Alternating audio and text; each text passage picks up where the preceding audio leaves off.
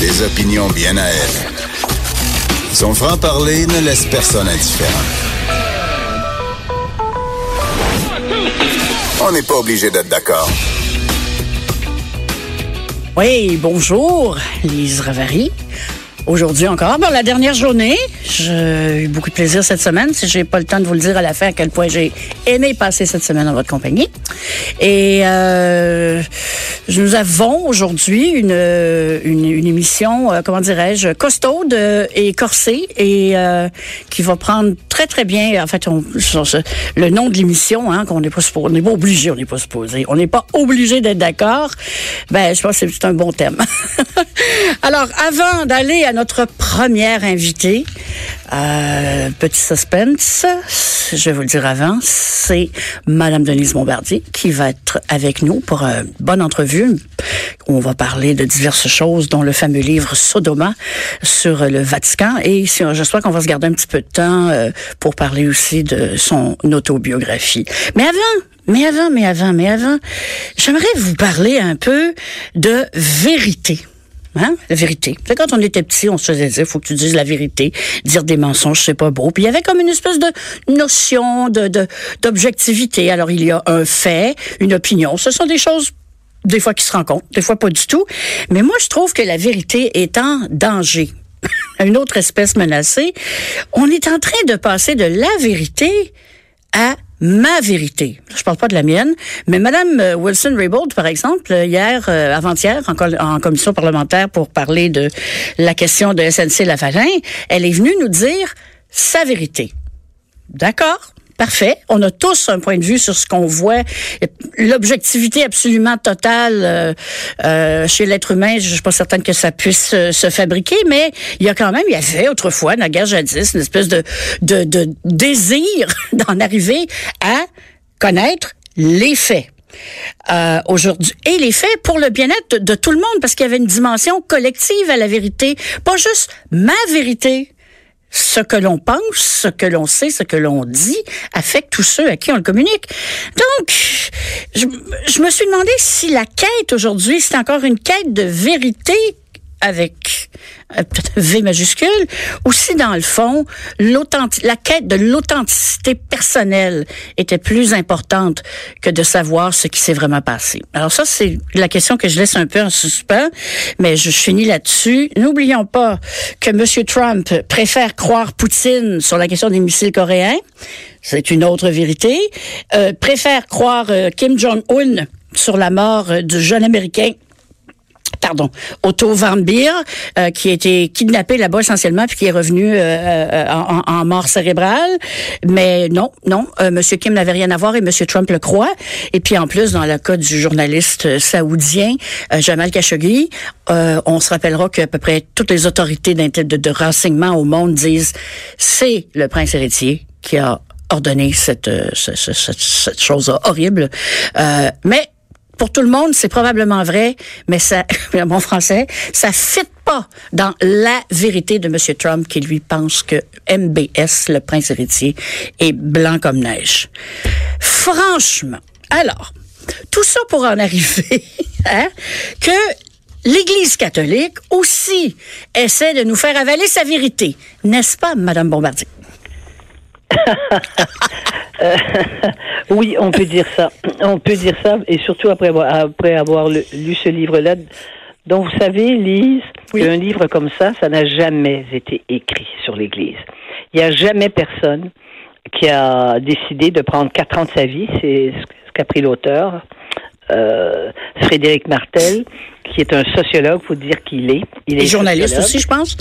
Il est, journaliste, il travaille à France Culture, c'est un intellectuel français et il est gay et il a été élevé dans l'église catholique. Je crois que maintenant qu'il est croyant mais on voit il est de culture religieuse parce qu'il a tous les il est capable de décoder tous les tous les symboles qui se trouvent au Vatican. Et il a décidé donc de faire ce livre là et euh, je dois dire que il faut si, le courage a, a un nom c'est le, le sien parce qu'il est actuellement Euh, il déclenche des, des, des, violences contre contre lui euh, dans les réseaux sociaux. Vous imaginez bien des violences dont on dont on s'attend pas vraiment de la, part, de la part de gens d'Église, n'est-ce pas? Mais en même temps, on sait très bien que les guerres de religion ont toujours existé. Donc, il met, il, il, il rend euh, au grand jour quelque chose qui se passe actuellement dans l'Église catholique, qui s'est déjà passé. Il y a eu les Borgias, on le sait, il y a eu à travers l'histoire, et l'être humain euh, étant un pécheur par définition, par nature, je, je dirais, il y a des choses qui sont passées. Mais on peut, ce qui est très dérangeant, c'est de voir qu'à notre époque, hein, à ce, à ce moment-ci, depuis un certain nombre d'années, euh, quelques décennies, existe au Vatican une réalité qui est cachée, euh, dont certaines personnes, j'imagine, euh, pouvaient soupçonner l'existence, mais avec les preuves qu'il en donne. Parce que lui, durant quatre ans, il a interviewé 1500 personnes, des clercs dans l'Église, dont euh, je pense que c'est une quarantaine ou une cinquantaine de cardinaux, des évêques et des clercs qui sont gays en général et qui ont témoigné. Alors donc, ce qu'on découvre, c'est qu'il y a au, au, au Vatican une majorité de la haute hiérarchie du Vatican. Et quand on parle du Vatican, faut dire, faut savoir que le Vatican c'est un État, n'est-ce pas? Oui. Donc, et comme dans un État, il y a un ministre des Affaires étrangères, il y a un ministre des, il y a, finances. De, de, oui, tout ça, oui, des finances, absolument, absolument. Euh, D'ailleurs, celui qui, qui est le spécialiste des finances, il vient de se faire arrêter en Australie et il vient d'être condamné pour pédophilie. C'est le cardinal Stell. Et il était numéro donc, 3 dans la hiérarchie. Donc, exactement. Donc on est prêt. Et, et le pape François top. et le pape François se fiait sur lui pour euh, pour remettre euh, euh, les finances de, de, du Vatican en, en, dans la bonne direction. Alors on découvre ça. Le problème, c'est pas que les gens soient homosexuels, n'est-ce pas? Non. Le, le problème, c'est pas qu'il y a des prêtres homosexuels. Le problème, c'est que nous sommes face à des gens qui sont euh, des, des homosexuels pratiquants pour, un, pour, pour la plupart, mais qui sont les définisseurs de la morale de l'Église, mm. qui depuis des années dénoncent, euh, dénoncent euh, les homosexuels. Il y a une homophobie dans l'Église qui est palpable, dont on a des, si on parle de fait là, ça se vérifie, oui. des déclarations des papes sur sur l'homosexualité en disant que les homosexuels sont des malades, sont des gens qu'il faudrait d'ailleurs euh, faire soigner comme ça ils pourraient redevenir hétéros. Tout tout ce genre de, déclarations ont été faites par ces gens qui eux-mêmes sont des homosexuels pratiquants. Et euh, l'objectif, dit, dit Martel, c'est qu'au fond, ils ont besoin, c'est une façade, ils sont, ils tiennent les positions homophobes, ils, les, ils, ils, ils en font la promotion dans l'Église pour mieux se cacher, eux, d'être ce qu'ils sont. Donc, ça fait longtemps que ça dure, ça, à ce moment-là, parce que c'est pas des dix dernières années. Non, euh, hein? non. On Donc, peut, on, on parle de... Non. Mais ça s'est accentué. Et le, là où c'est intéressant, c'est que Martel fait un lien entre la, la prise de parole publique des homosexuels dans nos sociétés. Quand on parle de nos sociétés, là, on parle pas de, on parle pas en Corée du Nord, puis dans les pays, ici, dans, et dans les pays arabes. Il y a personne qui va vous dire qu'il est, qui est, qui est gay dans, dans, dans, dans ces, dans ces pays-là. Mais en Occident, la prise de parole et, et l'affirmation sociale des gays, eh bien, ça a eu, ça a eu des conséquences sur le fait que là, il y a une tentative de la part de ces gays-là d'exister. Mais en même temps, sortir du placard, comme on dit. Mais, mais, sortir du placard, mais ils veulent pas le mais mais les mais dans les gens de la haute hiérarchie, les cardinaux puis les évêques ont pas envie de sortir du placard, vous comprenez? Donc, ils se protègent par la culture du secret. Et ce livre-là, c'est une bombe dans la mesure où l'Église a fonctionné dans la culture du secret. Regardez la couverture qui a été faite par les plus hautes autorités jusqu'au jusqu'au pape, au pape au pluriel, pour ne pas dénoncer les prêtres pédophiles. Mm -hmm. Eh bien, là, je pense que avec ce livre-là, euh, il y a quelque chose qui va éclater à l'intérieur de l'Église. Je, je Je ne l'ai pas lu, je, je, je dois m'en confesser. Euh, j'ai lu des extraits.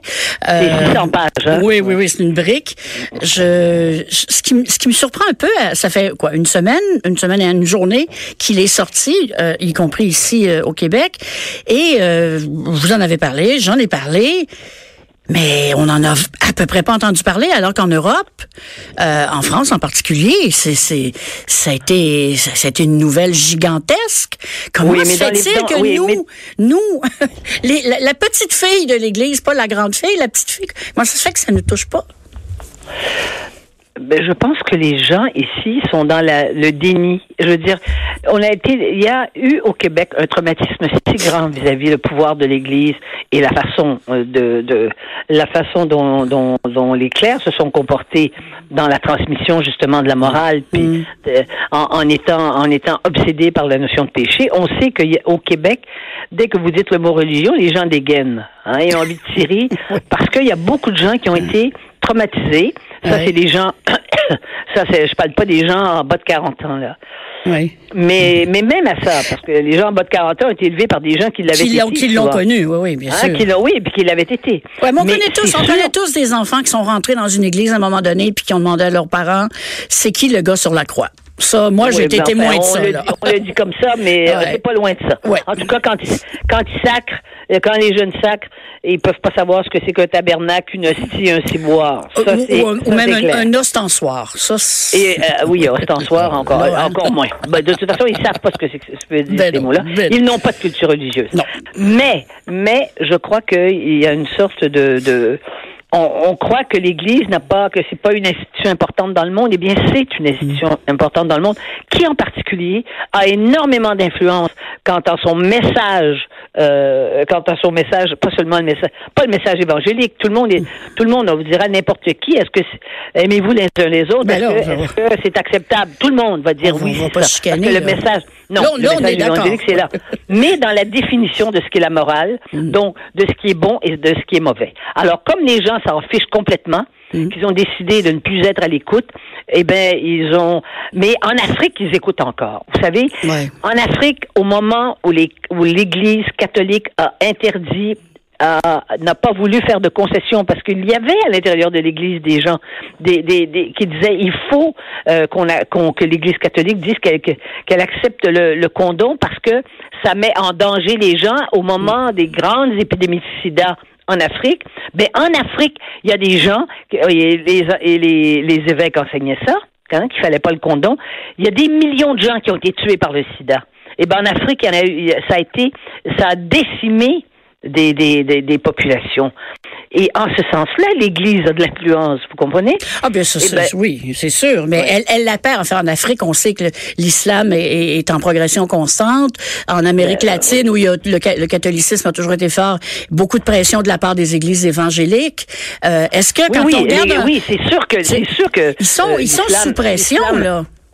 Oui, mais euh, je suis pas sûr que les Africains, en passant de l'Église catholique à, Ah non, non. à- à l'islam, vont rentrer dans, un, dans une religion qui est très ouverte sur le plan de la morale, des Non, mais n'est-ce pas? ils ont, Hein, ils on auront peut-être pas le choix. C'est ça le problème aussi souvent dans Oui, oui, certains non, mais là, il y a un autre, il y a un autre problème Mais- qui est un problème politique. Ouais, comme le mais, temps- mais c'est Ouais, sûr que c'est sûr que l'Église catholique, telle qu'elle existe, je pense qu'elle pourrait plus exister.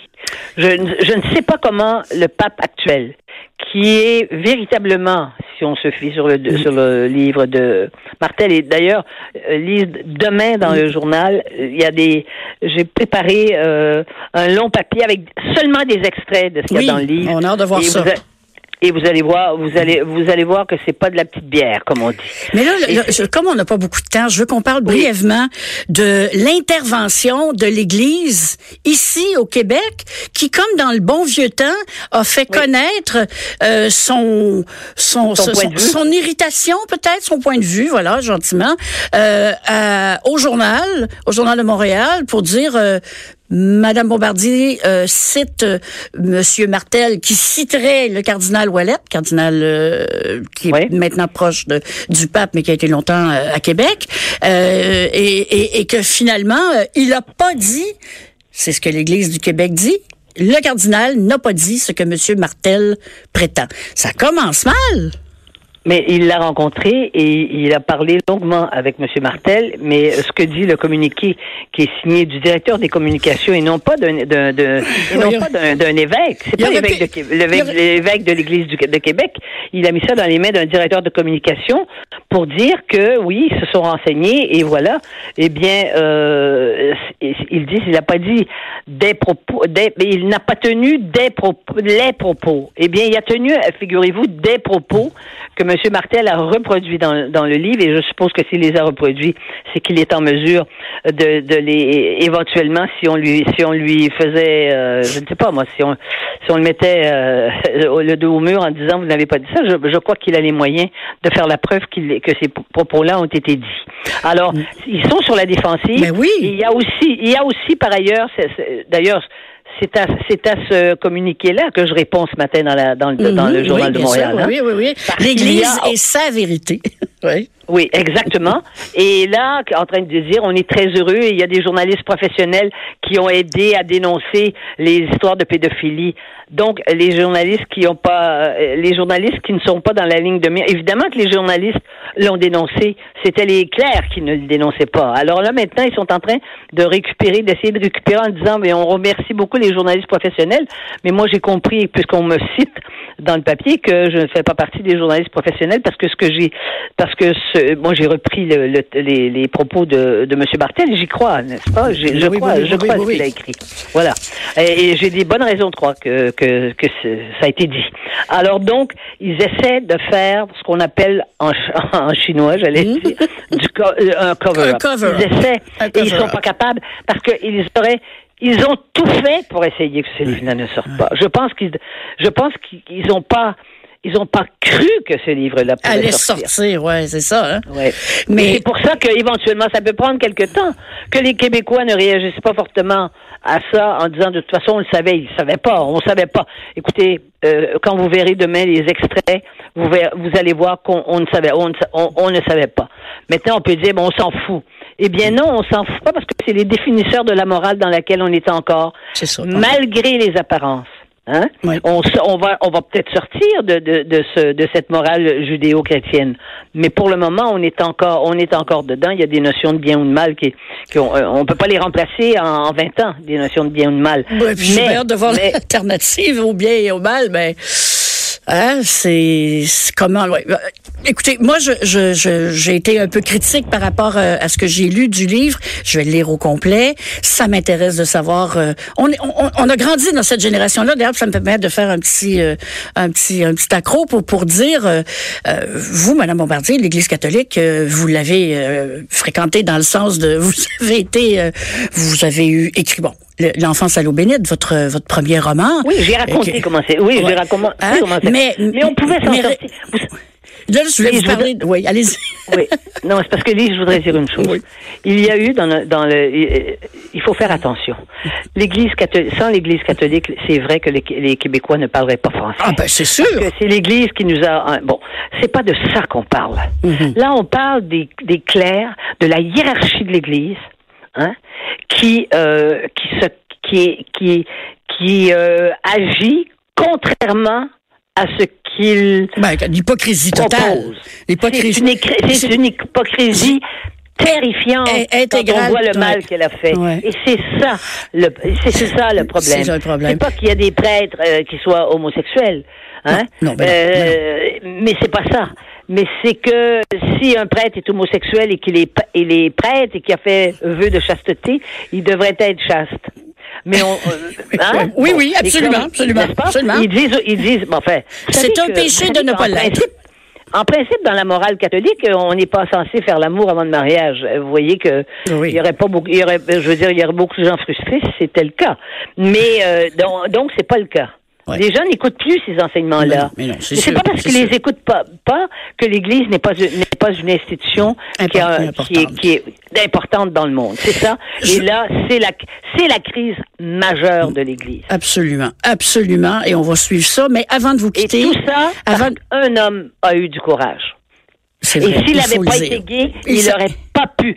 S'il n'avait pas été gay, c'est ce qu'il admet, il le dit. S'il n'avait pas été gay, il n'aurait jamais pu euh, euh, avoir accès à ces hommes mm. qui appartenaient, comme il dit, à la même paroisse que lui. Alors, c'est écrit par euh, Frédéric Martel, journaliste sociologue.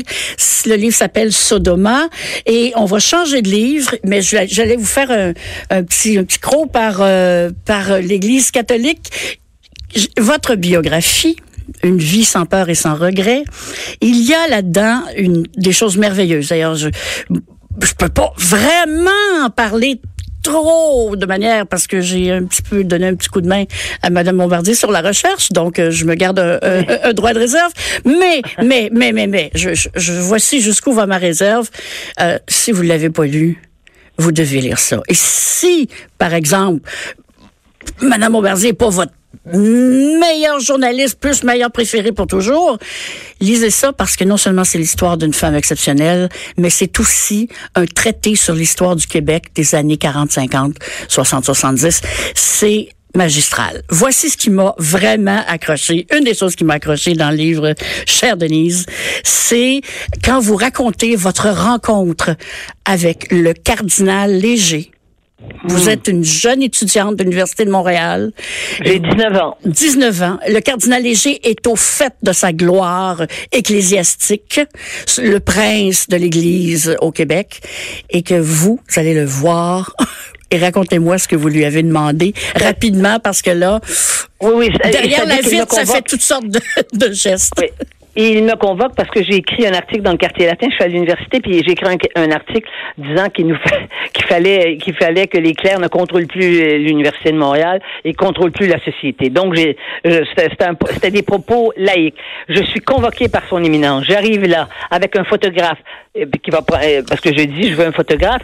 Son assistant lui dit oui vous pouvez venir. On arrive là, il nous installe dans une salle. Et à l'époque, écoutez-moi bien, là on est dans les années 60. À l'époque, on entre dans une salle et il y a un petit tronc Hein, qui est surélevé avec une l'estrade mm-hmm. et son éminence arrive habillé en éminence avec ses vêtements euh, très très euh, très euh, élaborés spectaculaires spectaculaires spectaculaire ouais et moi qui ai eu des problèmes toute ma vie avec mon père que je raconte parce que mon enfance a été a été bien particulière parce que j'avais un père qui était fou il me dit cher enfant comme ça qu'il m'a dit, cher enfant, vous faites pleurer mon cœur de père. Là, j'ai failli être déstabilisée avec, par, mais là, euh, et j'avais gagé avec les étudiants que moi, j'allais pas baiser son anneau. L'anneau, l'anneau ecclésiastique, oui. Voilà, l'anneau euh, papal ou ecclésiastique. ecclésiastique oui. comment ça s'appelle. Et que j'allais pas baiser, et que mon, mon, photographe était là pour le prouver, et on avait pris des gageurs à l'université là-dessus. Et quand ça a été le temps, à la fin, il m'a fait, il m'a expliqué pourquoi je faisais pleurer son cœur de père.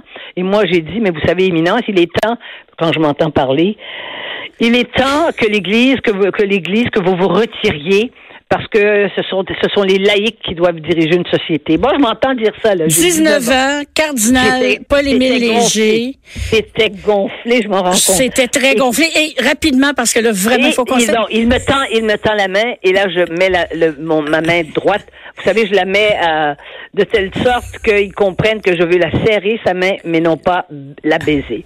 Et il a, il a basculé le poignet. Mm. Et j'ai, nous avons, euh, nous, nous avons échangé une poignée de mais voilà comment ça s'est passé. Et vous avez eu gain de cause. Oh oui, et oui, j'ai eu gain de cause, effectivement. et l'article a été diffusé partout euh, à travers le Québec, évidemment. Et après ça, l'Église, après ça, on a, c'était la Révolution tranquille. Et effectivement, l'Université de Montréal n'était plus une université où le pape nommait le recteur. Voilà, on est devenu une université ah. euh, normale, quoi. Alors, chère Denise, vous êtes au Salon du Livre à Gatineau. Hein? Oui, pour, je suis là. Euh, j'invite les gens à aller vous rencontrer. J'invite beaucoup les gens euh, à se procurer euh, cette autobiographie multidimensionnelle et en plus de ça c'est évidemment super bien écrit et c'est un bon moment de lecture. Alors voilà, chère Denise. Merci Lise. Ben, merci, merci, merci, à vous. Merci, merci. Au revoir. Au revoir. Au revoir. Au revoir. À bientôt.